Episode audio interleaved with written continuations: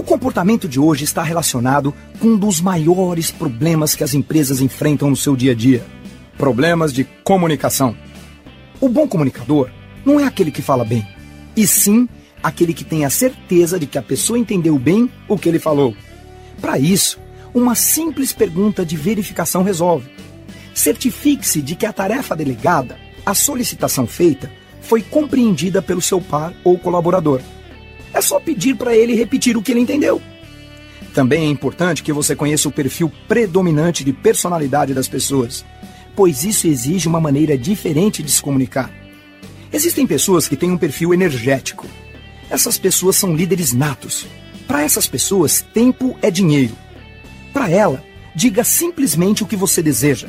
Certifique-se de que ela entendeu e cobre o resultado no tempo estipulado. Não tente explicar a um energético como ele deve fazer o serviço. Ele adora ser criativo e ser rápido. Um outro perfil de personalidade é o popular. O nome já diz tudo. Esse amigo de todo mundo, adora falar, fala muito e escuta pouco. Ao delegar uma tarefa para um popular, um elogio sincero ajuda muito a entusiasmá-lo. Já para um energético, um elogio pode parecer uma bajulação. Cuidado! O terceiro tipo de perfil é o sereno. Ele é fiel, normalmente fica anos e anos na mesma empresa.